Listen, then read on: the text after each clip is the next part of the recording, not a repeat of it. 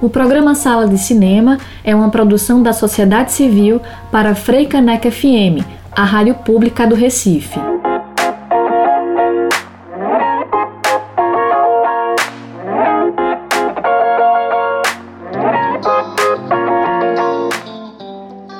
Olá, ouvintes da Freicaneca FM, muito boa tarde. Eu sou Rafael Buda e estamos de volta com mais um Sala de Cinema neste sábado, com muita notícia bacana sobre cinema. Vem com a gente. Boa tarde a todas e todos. Eu sou Priscila Urpia e estamos em mais um sábado aqui na Freicaneca junto com vocês. O programa de hoje vai falar sobre mulheres no cinema, seus desafios e a representatividade do gênero no cinema e audiovisual. A nossa entrevista de hoje é com Yane Mendes, educadora, cineasta, integrante da rede Tumulto e do MAP, Mulheres no Audiovisual de Pernambuco. O sala está só começando. Uma boa sessão a todas e todos. O diretor artístico do Festival de Cannes, Thierry Fremaux, adiantou à revista Variety que a seleção de 2020 tem dois aspectos de destaque. Primeiro, a presença maior de diretores estreantes que estão no comando de 15 dos longas escolhidos, representando 26,7%. Segundo, o aumento no número de filmes dirigidos por mulheres. Sempre um ponto sensível a críticas no festival, a presença de mulheres diretoras se faz notar em 16 longas, selecionados por Fremax, em 2020. É uma participação de 28,5% do total e um aumento de dois títulos em relação ao ano passado, quando Cannes selecionou 14 filmes com direção feminina. A presença de mulheres cineastas é uma evolução que estamos observando nos últimos anos, comentou Fremax.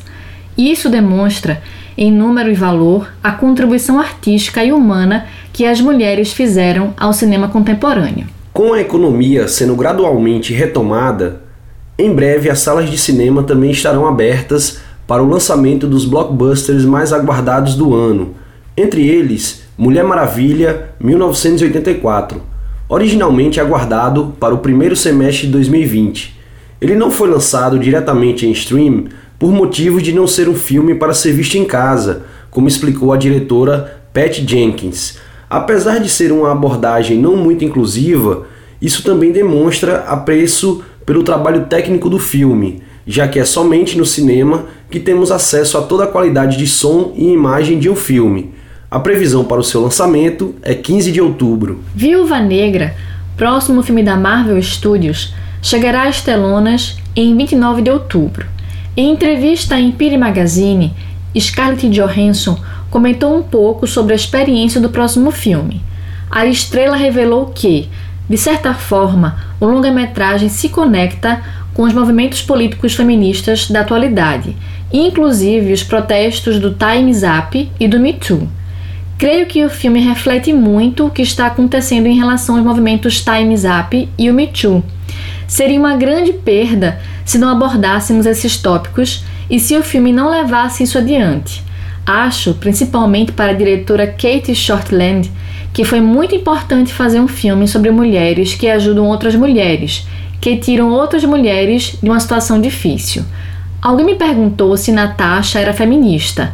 Claro que ela é, óbvio. É uma pergunta meio estúpida, contou Johansson. O cinema brasileiro possui uma longa e diversa trajetória, mas pouco se fala sobre as mulheres que ajudaram a construir essa história. Diretoras, produtoras, roteiristas, fotógrafas, atrizes e tantas outras profissionais têm contribuído desde os primórdios de nossa produção audiovisual para enriquecer a cinematografia nacional com seu talento, criatividade e dedicação à sétima arte. Cléo de Verberena, nome artístico da paulistana Jacira Martins Silveira, é considerada a primeira mulher a dirigir um longa-metragem no país, com O Mistério do Dominó Preto, em 1931. Obra também produzida e estrelada por ela, a Academia Internacional de Cinema listou alguns nomes importantes do cinema brasileiro: Suzana Amaral, Ana Carolina Teixeira Soares, Teresa Trautmann, Lúcia Murat, Helena Solberg, Helena Inês, Adélia Sampaio, Tizuka Yamazaki, Tata Amaral, Ana Mulaerte, Laís Bodansky, Lina Charme, Sandra Werneck, Eliane Café e Daniela Tomás. O trabalho dessas cineastas pioneiras pavimentou os caminhos de uma geração de diretoras que tem se destacado no cenário contemporâneo brasileiro, incluindo Juliana Rojas, Petra Costa, Cris D'Amato, Monique Gadenberg, Mara Mourão, Elisa Capai, Ana Luísa Azevedo, Sandra Cogu, Carla Holanda, Renata Pinheiro, Juliana Antunes, Caroline Leone, entre outras. Buda, dando sequência ao assunto, o site Alma Preta realizou um levantamento através de mulheres negras, de uma lista de 20 nomes que estão mudando a cara do cinema nacional, a qual representa o trabalho que fazem, o que elas querem ver e o que valorizam. A lista foi feita baseada em marcadores fundamentais para entender como essas mulheres resistem nos espaços de trabalho e, além disso, como mudam o cinema feito no Brasil. Por acaso não estão as mulheres negras mudando não a cara, mas o corpo, as janelas e os modos de produção do cinema? Esta é uma das indagações contidas na matéria. Entre os nomes estão Luciana Oliveira, Viviane Ferreira, Everlane Moraes, Janaína Oliveira, Safira Moreira, Areta Sadique, Francine Barbosa, Dei Rodrigues, Antony Ribeiro, Mariana Souza, Joelma Gonzaga, Iane Mendes, Renata Martins, Yasmi Tainá, Glenda Nicásio, Grace Passou, Cristina Amaral, Estela Zimmermann, Camila de Moraes e Catarina Polônio. A matéria completa pode ser acessada no endereço www.almapreta.com. Vale a pena conferir os perfis. 29 curtas dirigidos por mulheres diretoras brasileiras integram a lista de 61 indicados no primeiro turno do Grande Prêmio do Cinema Brasileiro. A premiação possui três categorias de curta-metragem entre animação, documentário e ficção, com cinco indicados em cada uma delas. Dos finalistas, entre 15 filmes, 12 são dirigidos por mulheres. Já a categoria de longa-metragem possui apenas três mulheres: Júlia Rezende, Suzana Garcia e uma coprodução com Cláudia Priscila. Durante todas as etapas do prêmio, são 32 categorias, com 200 profissionais concorrendo. Promovido pela Academia Brasileira de Cinema e Artes Audiovisuais, o Grande Prêmio do Cinema Brasileiro 2020 será no dia 10 de outubro, em cerimônia transmitida pela TV Cultura. No final do anúncio, os vencedores recebem o troféu Grande Otelo em casa. Buda, para quem ainda não sabe, a pernambucana Kátia Mezel pode ser considerada a primeira cineasta de Pernambuco. Começando na década de 60, quando realizava produções com uma câmera Super 8, até os dias atuais, possui mais de 300 obras cinematográficas, na maioria curtas-metragens. Também foi a primeira mulher a participar de um festival de cinema nacional, com o filme Ó de Casa, uma obra baseada em escritos de Gilberto Freire.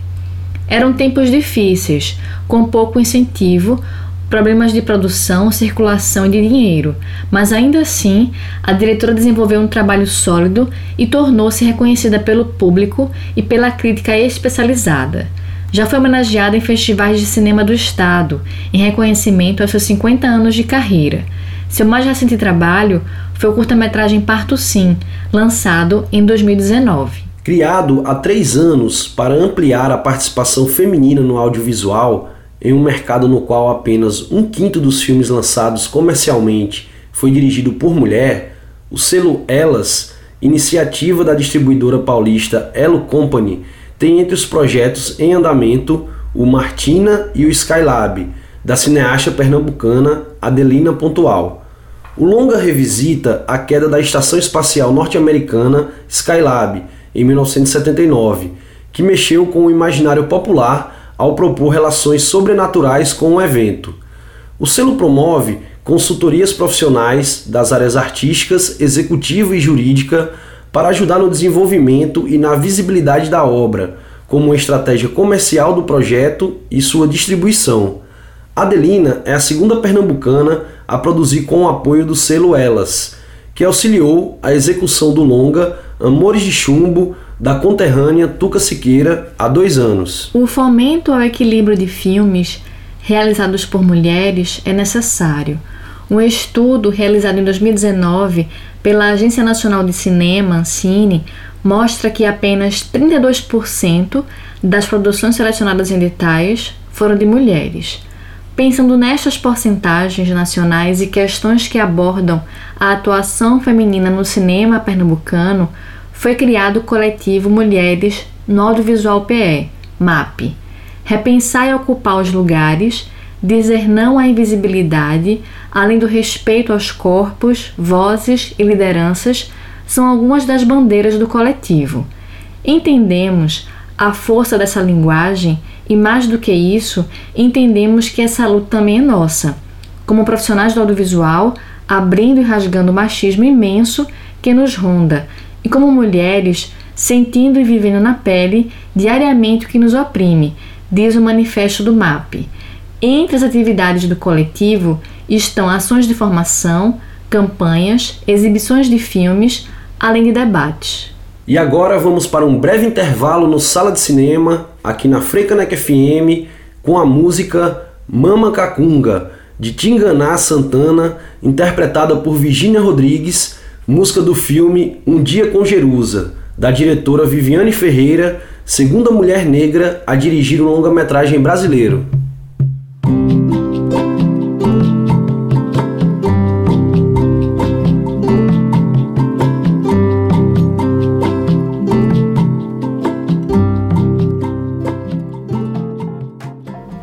Estamos de volta com Sala de Cinema e hoje vamos conversar com Yane Mendes, educadora, cineasta, integrante da rede Tumulto e do MAP, Mulheres no Audiovisual de Pernambuco. Boa tarde, Yane, tudo bem? Seja bem-vinda aqui no Sala.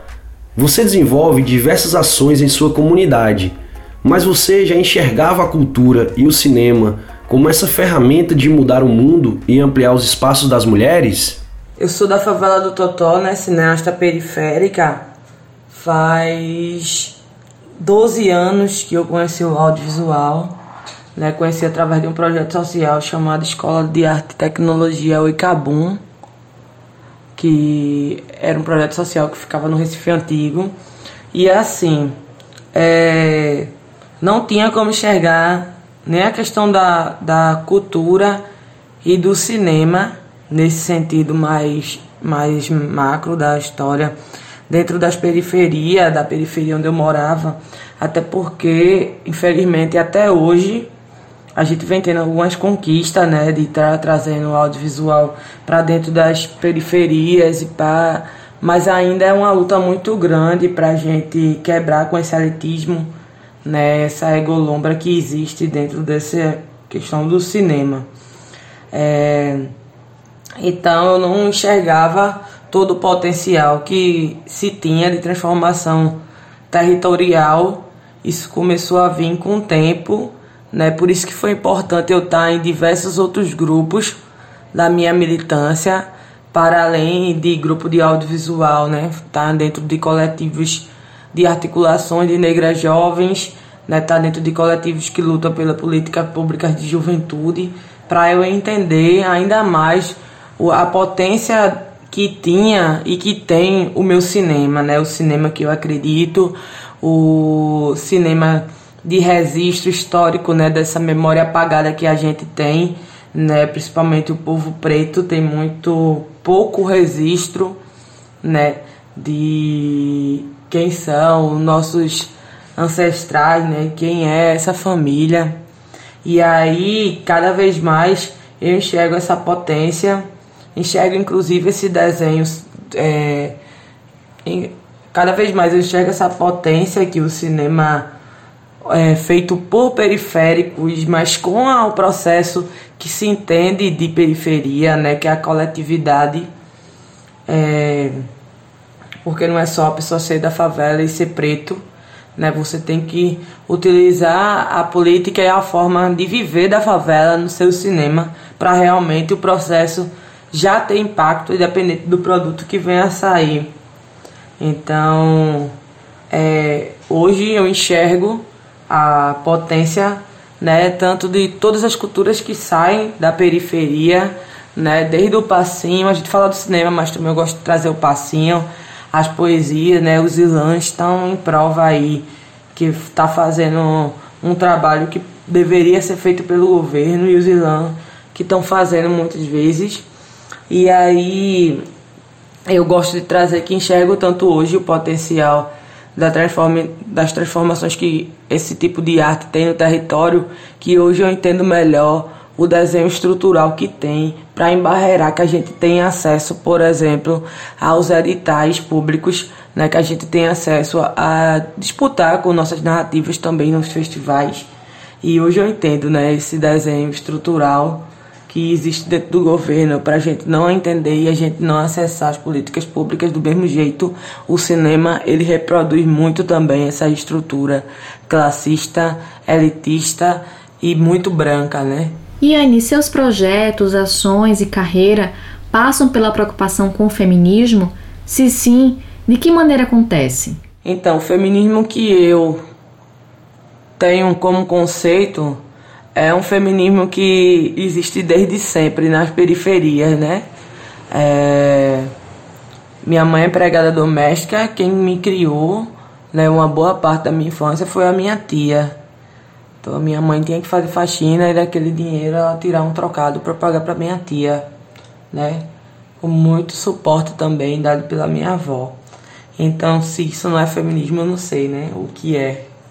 Porque o feminismo que eu acredito é esse, que eu cresci vendo na minha rua, sabe, as mulheres é, que construíram mesmo a ladeira onde eu nasci, construíram mesmo, tipo, vai tá vou estar tá lançando um filme esse ano ainda, que é o Cruzada, onde eu acredito que é, elas, mais do que eu, conseguem falar é, de uma maneira muito óbvia, assim, sobre diversos outros temas para além do feminismo, que a ladeira onde eu nasci no Totó já debate, já discutia, já lutava há muito tempo. Então por isso que hoje eu reconheço que meu aprendizado dentro dos movimentos sociais, dentro do espaço também do, dos trabalhos, né, tanto do Favela News, que eu passei muito tempo, cinco anos construindo, né, construindo também uma base de articulação muito forte em diversas favelas do Recife, né, uma rede de contatos gigantesca, consegui construir nesse tempo que eu estava. Hoje também compondo uma mandata, né, estadual é, mesmo rompendo as estatísticas de não ter feito uma academia, né, não tá não me enxergar nesse espaço acadêmico, mas a rua hoje me colocou nesses espaços que me dão acessos e que me fazem compreender melhor, né, muita coisa teórica que eu já tinha aprendido na ladeira onde eu nasci. Então, Acho que hoje sim os meus projetos ele tem o que eu gosto de chamar de fundamento, que não é recorte, que não gosto de chamar recorte porque eu acho que hoje as pessoas negras é, têm que entender que elas são fundamento, que a gente é a maioria da população, então a gente é fundamento e não recorte. Então eu tenho sim, tenho acredito muito na, na juventude periférica meus projetos têm sim esse fundamento da juventude periférica, mas muito baseado no aprendizado de como funciona, né, principalmente as mulheres de periferia que me ensinam todo o processo, né, que vai desde uma formação, né, a entender que cada pessoa tem seu tempo. Eu não posso é, fazer um planejamento de aula e querer que cada pessoa se adapte a ele, porque não é assim, né? A gente tem um sistema falho aí de educação, porque muitas vezes é isso que faz, né? Então o fato de eu não me enxergar num ambiente como a escola, depois não me enxergar num ambiente como a academia, me faz hoje querer entender que eu acredito bastante na educação, mas numa maneira de educação que entende que cada pessoa tem o seu tempo, cada pessoa tem sua maneira de aprender e tem o seu e tem os, as suas potenciais e tem as suas potencialidades individuais que precisam ser fortalecidas, ao invés da gente querer criar um parâmetro de colocarem as pessoas na caixinha. Eu sou uma favelada, sou uma, favela, uma cineasta periférica, mas isso não quer dizer que tipo eu possa falar por todas as periferias, até porque dentro do meu próprio bairro, você vai encontrar diversos jovens que têm opiniões contrárias à minha sobre diversos assuntos. Eu acho que o melhor e a, a maior potência da periferia é essa diversidade, que muitos espaços não compreendem que somos diversos, mas somos. Então, é, o feminismo que eu acredito, com certeza ele perpassa por todo o, os processos de qualquer projeto que eu venha fazer e muito fundamento dos meus projetos tem a ver com a questão periférica, não tem como não ter a ver, porque antes de eu ser cineasta, eu sou mulher preta, jovem e da periferia. Então eu preciso estar viva. Faço muito material documentário porque é é, é o que eu enxergo, me enxergo fazendo, mas quero ter possibilidade de ampliar, inclusive, é, o meu leque, sabe, de formatos. Quero um dia eu e Anne poder fazer também materiais é, leves, né? Poder fazer materiais de ficção, poder fazer materiais experimentar, experimentais, sabe? Mas para isso eu preciso ainda registrar e denunciar muitas violências que o meu povo sofre, que o meu corpo sofre. E se hoje eu tenho uma arma que é assim que eu gosto de, de chamar a minha câmera, é, a minha arma assim na mão é o meu grito. E hoje eu enxergo que também o grito de muitos que estão comigo e que constroem diversos outros, diversos outros espaços que tem a ver da minha trajetória de vida. É assim que se dá a questão do feminismo, assim que se dá a questão da periferia, assim que se dá a questão da juventude preta na minha vida e na minha trajetória. Yane, você acredita que a participação das mulheres nas produções no cinema e audiovisual tem aumentado? Quais são os principais desafios? Acredito bastante que tem aumentado a participação das mulheres, né? É nítido, eu acho isso quando a gente vê, por exemplo, o número de projetos aprovados do Fucultura, o número é, das amigas mesmo, né, que constrói comigo no MAP, conseguindo é, fazer circular os seus filmes, conseguindo realizar suas produções, muitas vezes independentes. Mas eu fico ainda querendo problematizar duas coisas, que é primeiro a escassez com que muitas vezes é, essa mulher tem que fazer esse trabalho, né? Tipo, por muitas vezes saber que aumentou o número de mulheres com projetos aprovados no Fucultura, mas quando a gente vai olhar em questão de valores, essas mulheres não são a maioria ainda na questão de longa, por exemplo, não é a maioria no bolo do dinheiro, né? E aí eu fico pensando o quanto a gente perde, né, com isso também, né? Quando a gente não coloca essas proporções divididas por iguais, né? A gente já vive num mundo onde ele tem esse desenho heteronormativo branco, né, onde o homem branco é o dominador. Gosto muito de comparar com a política porque hoje é um dos espaços que eu atuo, mas eu vejo muita reprodução no cinema, né, também. É... E aí fico me perguntando quando que essas mulheres, por exemplo, né, terão sua valorização, né, reconhecida.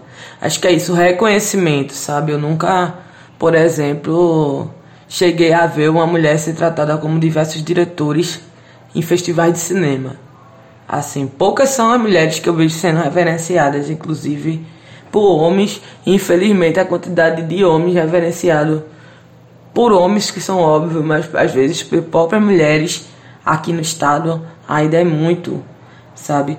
E aí eu fico entendendo que tem aumentado sim, né? Tem aumentado inclusive porque essas mulheres hoje não se permitem estarem em lugares de não dirigirem seu próprio filme. Eu vejo muito tendo essa transição, vamos dizer assim, mas que eu não chamo nem não gosto muito nem dessa palavra transição, porque eu acho que a potência já existia, mas isso não era fomentado. Mas muitas amigas que trabalhavam com elenco hoje também dirigem, muitas amigas que eram produtoras executivas hoje também dirigem, sabe?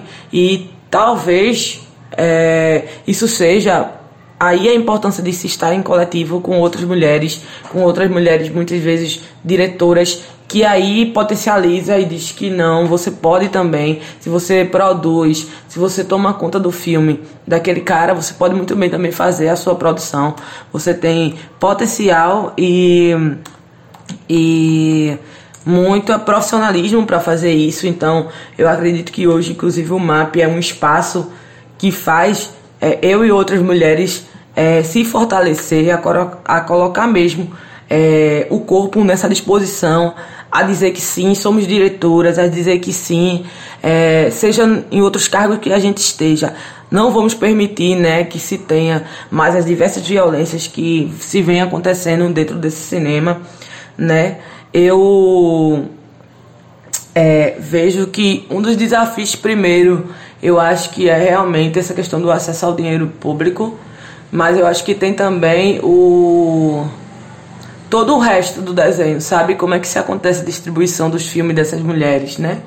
Como é que a crítica dialoga com o processo de construção criativa dessas mulheres, né? E como é que isso acontece com os homens. Essa é a minha visão. Mesmo não fazendo parte desse cinema desenhado dentro da cidade do Recife, dentro, acho que na verdade, do Brasil, né? Eu nunca fiz filme aprovado com recurso público, nunca vivenciei um set gigante de cinema, também não sei se é essa maneira de que eu acredito, mas é, acredito que eu tenho que ter a possibilidade pelo menos de experimentação.